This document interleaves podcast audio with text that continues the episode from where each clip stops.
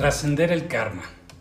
Eh, ya hablamos que el karma básicamente es acción, es decir, muchas veces lo podemos interpretar como la acción de nuestra mente y toda acción le corresponde una reacción, que ya lo vimos en el capítulo de causa y efecto.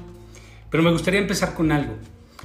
Muchos tenemos la idea o la sensación de que tenemos una mente disfuncional, una mente perversa, una mente que nos castiga, que nos lleva al sufrimiento, que nos hace mal.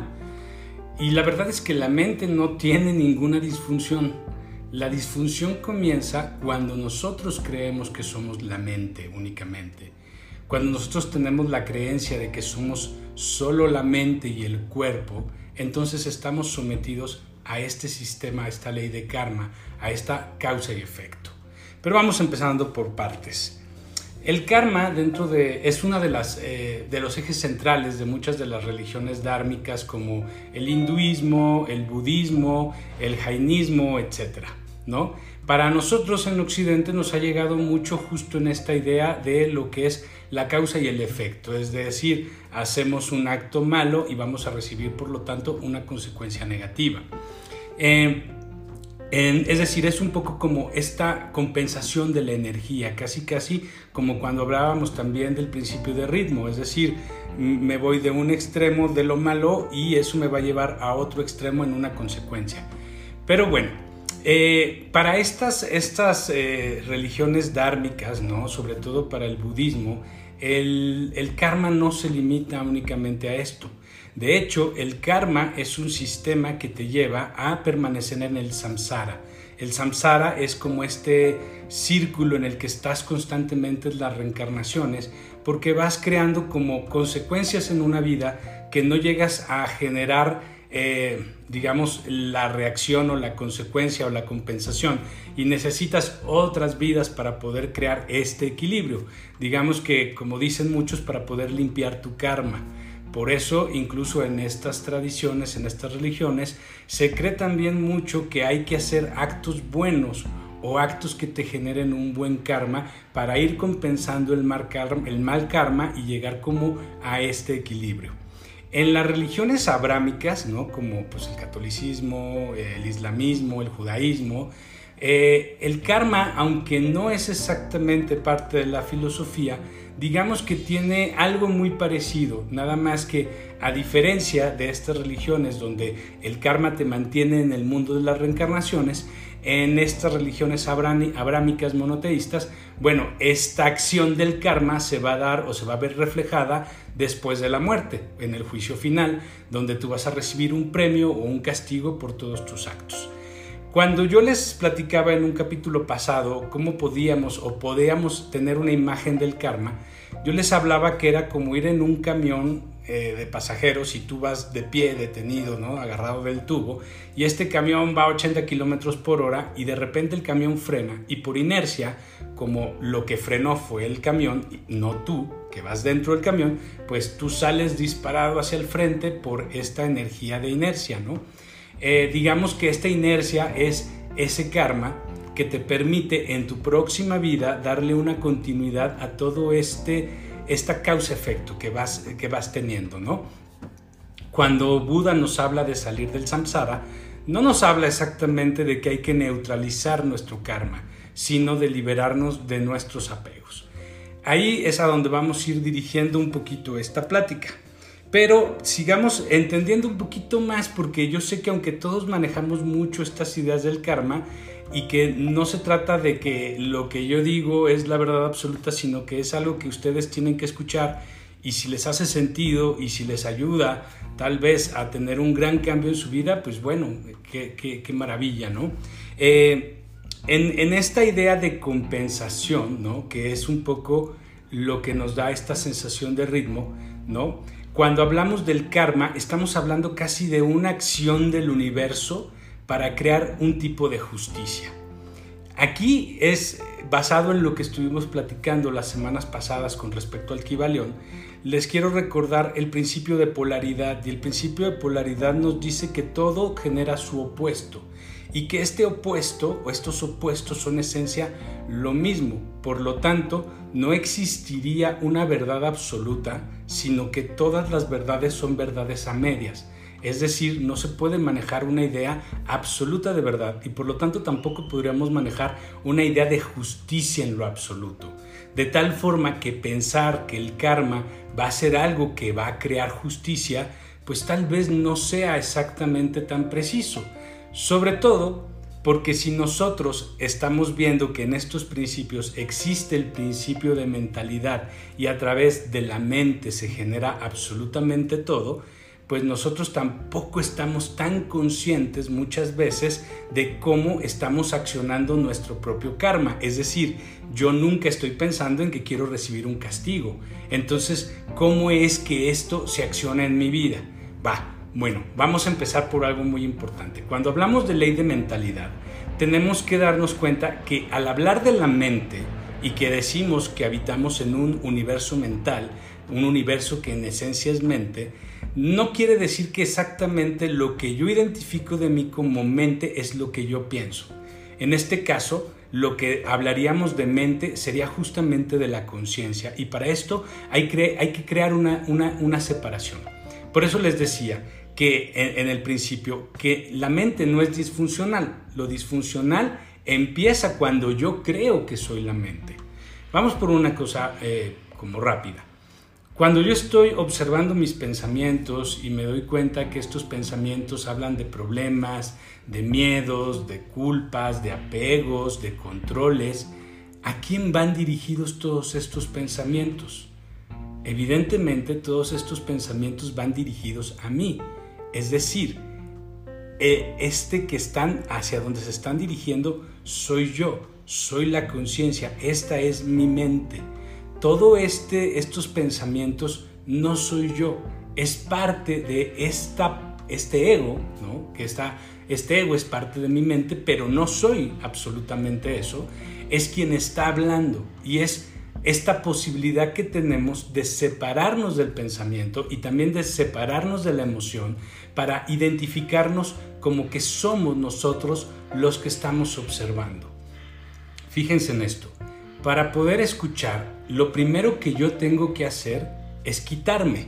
Es decir, si yo estoy escuchando a una persona, me está contando un problema o me está contando un proyecto y yo estoy presente en esta mente ególatra, pues lo primero que va a reslucir son mis prejuicios, es decir, voy a estar de acuerdo o no con lo que me está diciendo, lo voy a aceptar o no, lo voy a debatir, a, veces no lo voy a expresar, pero dentro de mí lo estoy haciendo, es decir, en realidad no estoy escuchando, no estoy prestando atención, no estoy puesto en conciencia para simplemente observar está puesta mi mente. Por eso, para poder escuchar, tengo que olvidarme de mí. Y aquí mi maestro decía una cosa que me encantaba, que me parecía de una belleza enorme, que es cuando escuchas, tienes que quitarte de en medio. Cuando te quitas de en medio, eres capaz de escucharte a ti. Y hablaba justamente de poder entrar en este espacio en la conciencia. Cuando nosotros nos volvemos en este lugar de ser conscientes, pues obviamente se activa este principio de mentalidad y podemos estar más allá de cualquier otro principio o de cualquier otra ley. ¿Por qué? Porque nosotros vamos y somos los creadores de cualquier realidad. Entonces, aquí el punto es, ¿se puede trascender el karma o no se puede trascender el karma? ¿Se puede liberar o no? Sí, sí se puede. Pero para esto tendría que entrar tu conciencia en acción. ¿Ok? Fíjense en esto que decía Lao Tse. Lao Tse decía, el bien es una cadena de oro, el mal es una cadena de hierro. Libérate de las cadenas, es decir, sé absolutamente libre.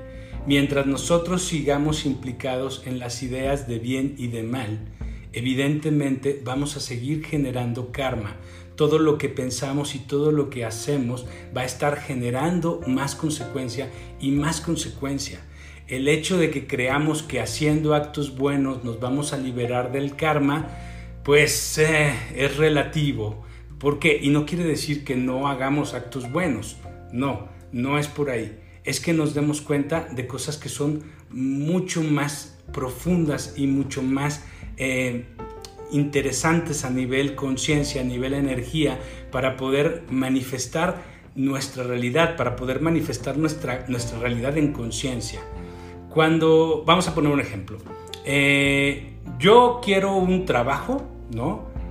Porque quiero, quiero estar seguro de que voy a poder pagar las cuentas, de que si llega algún problema, algún conflicto, voy a poder enfrentarlo, voy a tener dinero para salir adelante, quiero esto para poder sentirme realizado, para poder sentirme orgulloso de mí.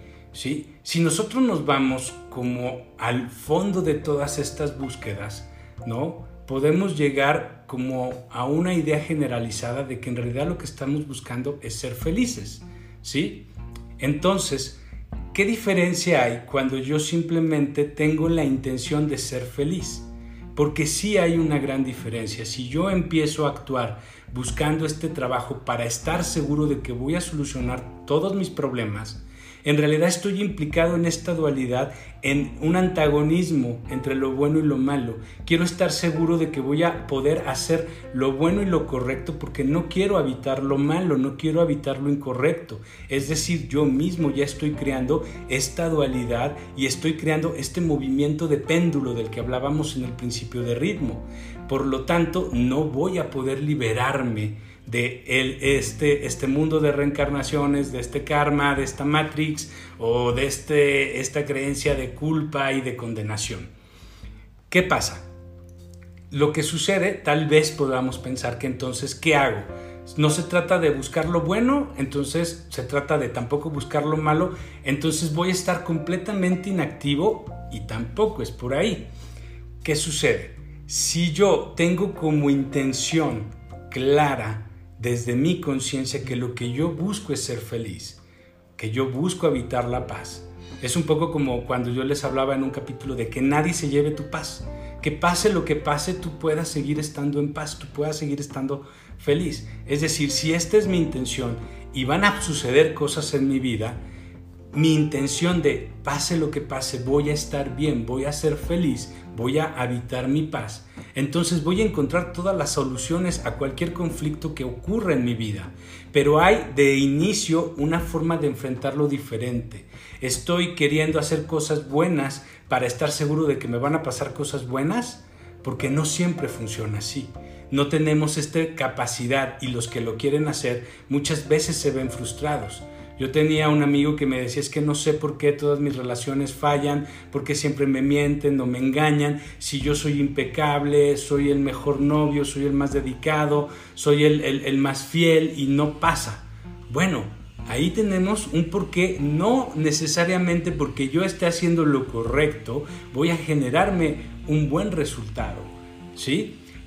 Sin embargo, si mi idea, mi intención se mueve de hacer solo lo correcto porque es lo correcto y cambia a una intención de encontrar la felicidad y la paz, lo que yo estoy haciendo es caminando por en medio, es el camino del medio que ya hemos hablado muchísimo. No está en mi cabeza el querer ser bueno, no está el buscar lo bueno simplemente porque creo que eso me va a dar un buen resultado. No es pelear con lo malo, negar lo malo para que entonces me pase lo bueno. Es decir, es, y ya lo vimos en, en, la, en la plática pasada, que para poder manifestar y crear cualquier cosa se necesitan las dos energías lo, platicábamos en, en, este ejemplo de lo masculino y lo femenino. Yo necesito para poder manifestar tanto esta energía masculina como esta energía femenina. Pero la diferencia es que yo estoy encontrando el equilibrio en estas energías. No estoy por un lado generando la resistencia, ni por el otro lado estoy creando el deseo o la necesidad. Porque además la verdad es que nosotros, pues cada uno en su conveniencia, va a estar a la vez de que busca hacer lo bueno justificando por qué lo está haciendo. Muchas veces ni siquiera es porque nazca como de un buen lugar, es decir, hacemos lo bueno casi por obligación o porque estamos buscando una retribución. Estamos perdiendo la generosidad y el altruismo en esencia. Nos podemos engañar y ese es el problema que siempre les he dicho. No porque yo decida creer algo significa que yo estoy en esa vibración. Mayormente lo que hacemos es estarnos engañando constantemente. Si nos vamos justamente a la propia idea de la felicidad, ocurre algo. La felicidad es algo que solo puede darse en este momento presente cuando yo no estoy en mis pensamientos, cuando yo estoy conectado a la realidad sin mis ideas de lo que necesito, de lo que me hace falta o de lo que debería de hacer, sin mis ideas de lo que ya pasó y que me hace sentir mal o de lo que va a pasar y que me puede hacer sufrir. Simplemente estoy conectado al presente y entonces puedo habitar la felicidad y puedo habitar esta sensación de paz. Pero cuando yo estoy en la satisfacción, que para muchos es lo mismo que la felicidad, ¿qué sucede? Cuando yo estoy en la satisfacción, yo tengo que justificar mentalmente mi estado de felicidad. Es decir, acabo de ganar una demanda, acabo de ganar un premio, un debate, eh, cualquier cosa que a mí en este momento me dé satisfacción y en el momento que lo estoy viviendo, en ese momento, en la ausencia de la mente, estoy teniendo la felicidad. Si yo estoy queriendo conservarla, alargarla, haciendo que esta felicidad permanezca, en realidad ya estoy en la polaridad, en resistencia. ¿Cómo me doy cuenta? Porque lo estoy en mi mente justificando. Yo estoy diciendo todo por lo que sí, claro, me merezco esta felicidad, me merezco esto porque ya hice tanto o, me esforcé tanto, me sacrifiqué tanto, que entonces ya merezco esto.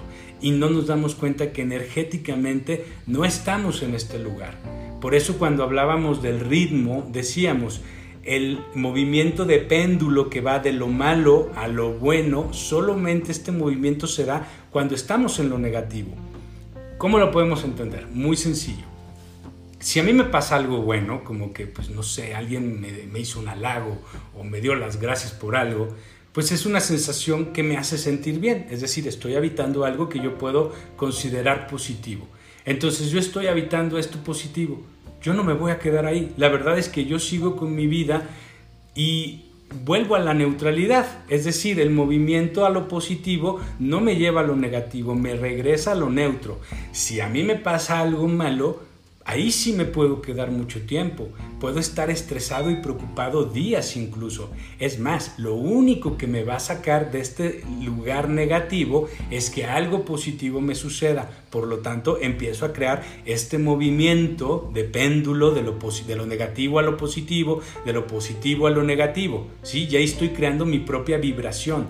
Es decir, yo mismo me estoy engañando muchas veces en que a través de negar lo malo y buscar lo bueno, estoy vibrando bien o estoy vibrando en lo correcto, pero lo que estoy haciendo es este movimiento de péndulo y me vuelvo víctima de la causa y el efecto. ¿Por qué? Porque esto malo que yo estoy pensando, aunque en un punto me va a hacer sentir bien o necesito de algo bueno para salir de ahí, me va a regresar algo malo. Y entonces todas estas cosas que yo ya generé en el pasado, en lo negativo, se me van a, representar en la vida también en lo negativo.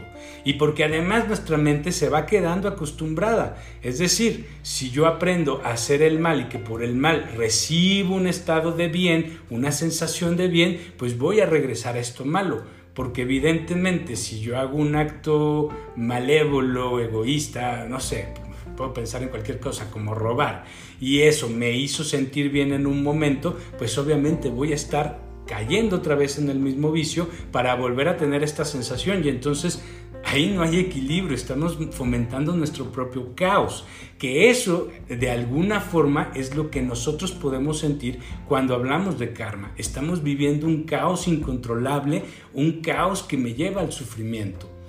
Cuando nosotros podemos entender que la satisfacción no es la felicidad y que el hecho de que yo sea feliz es algo que puedo habitar en este momento, y tener la intención de habitarlo lo más posible no me quita de el querer evolucionar, el querer crecer, el querer alcanzar metas. La diferencia está en que no hay una necesidad de lograrlo, hay una certeza, porque pase lo que pase, voy a conseguir mi intención de ser feliz, de estar en paz.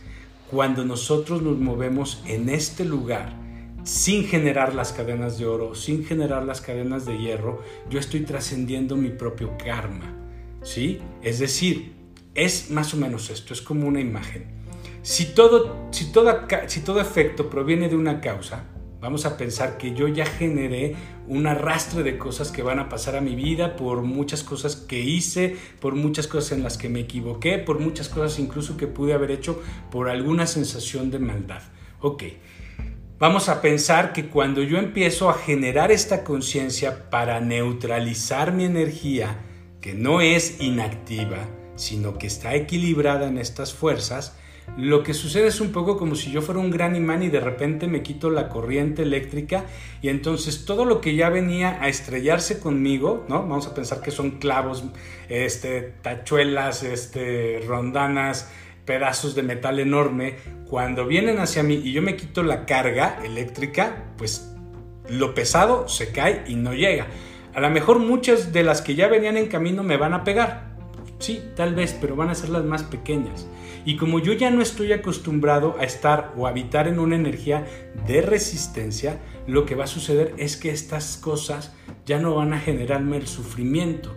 Ya no voy a estar implicado en estas situaciones de dolor constante. ¿Por qué? Porque al no tener esta resistencia y sobre todo como ya no estoy atrayendo estas necesidades de, vamos a ponerlo así, como de yo hice algo muy malo y para poder trascender esto tengo que generar un aprendizaje y este aprendizaje tiene que venir de esta retribución, de este efecto, porque hice algo malo, entonces me tiene que pasar algo malo para que yo genere este, este equilibrio, ya no es necesario. ¿Por qué? Porque ya está puesta mi conciencia ya estoy ahí para darme cuenta de las cosas, entonces ya no necesito que esto me ocurra. Y las cosas, les digo, las pequeñas que llegan a suceder, ya no me generan este conflicto. Aquí me gustaría ponerles algo a reflexionar. Cuando nosotros estamos demasiado pendientes de encontrar la justicia, es decir, se vuelve una motivación en mi vida, estamos constantemente buscando la justicia, pues obviamente nosotros mismos nos estamos metiendo cada vez más en este sistema kármico sin darnos cuenta. Escuchamos, la mayoría, con la vara, con la vara que mides serás medido. Y tiene que ver justamente con este karma. No es nada más el hecho de que energéticamente te tienen que pasar cosas porque el universo te está cobrando factura. No, es que eres tú activando todo este karma y no te das cuenta. Es decir, la mayoría de las personas cuando nos castigamos, cuando sentimos culpa, es porque nosotros mismos al juzgar tanto afuera, al estar reclamando tanta justicia afuera, pues es inevitable que tu mente al ser proyectiva también esté buscando eso hacia adentro de ti. Por eso nos cuesta mucho el autoperdón, por eso nos cuesta mucho el perdonar hacia afuera.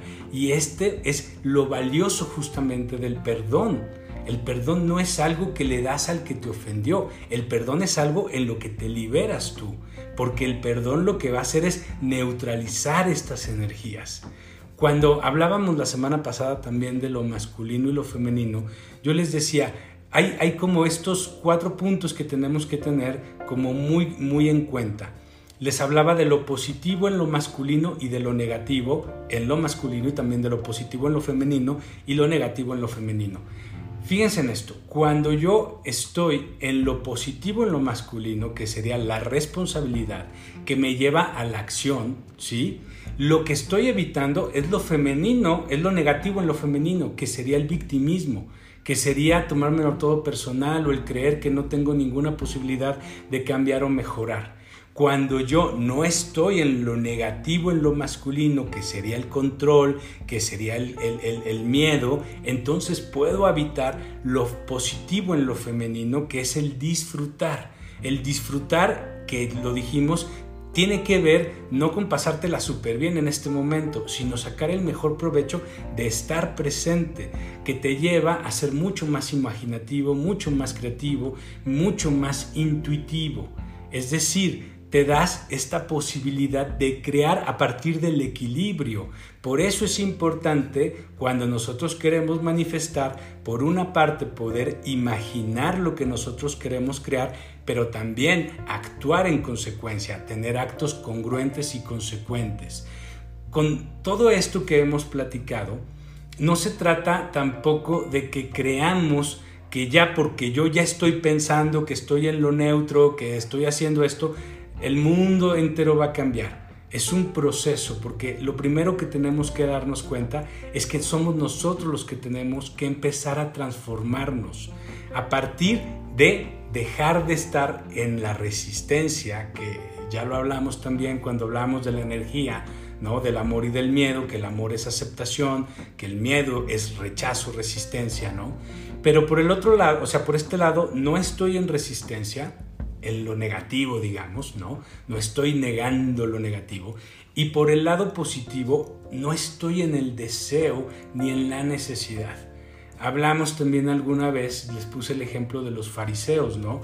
Como estos fariseos que estaban todo el tiempo diciéndole a la gente lo correcto, lo que tenían que hacer para ser aceptados por Dios, que tenían que ser buenos, pues tristemente resultaban ser estos personajes que Jesús no quería, que no le caían tan bien, porque en esta búsqueda de ser bueno, pues la verdad es que eso no te, no te convierte en bueno, ¿sí? Nosotros tenemos que aceptar nuestra dualidad, tanto lo negativo como lo positivo, no estar en rechazo de uno ni en búsqueda del otro, es estar aquí presentes, es actuar cuando tienes que actuar, las emociones se viven en este momento y son lo que son y no se juzgan. Evidentemente, cuando yo empiezo este proceso de querer estar neutro, es posible que muchas cosas me ocurran, cosas que no son tan agradables, cosas que me van a retar, pero son solamente para seguir aprendiendo a no generar esta resistencia. El abandonar el deseo a lo bueno no es que no vas a hacer actos buenos, es que lo que tú hagas no va a estar impregnado de tu deseo de ser bueno, ni de tu necesidad de hacer cosas buenas, ni para ser reconocido, ni para ver si te ganas el cielo. Simplemente se vuelven algo natural que fluye en ti, de tal forma que cuando nuestra intención es ser felices, habitar la paz, cualquier proyecto que tú tengas, vas a tener esta imaginación para poderlo crear desde tu mente, desde cómo te quieres sentir experimentándolo, haciendo las acciones concretas, pero sin el deseo, este deseo no es más que la resistencia a no lograrlo. Estamos constantemente en este movimiento pendular y no somos conscientes de eso. Vibrar en lo más alto, como ya lo dijimos cuando hablamos de vibración, es vibrar esta energía del espíritu que es tan alta, que es tan fuerte que parece que casi no se mueve. Por eso, la mejor forma en que nosotros podemos ser eficientes en nuestra intención es buscar ante todo, ante cualquier circunstancia, ser felices, que es estar presente y tener esta sensación de paz constante en la vida. Muchísimas gracias y nos vemos la próxima semana. Hasta luego.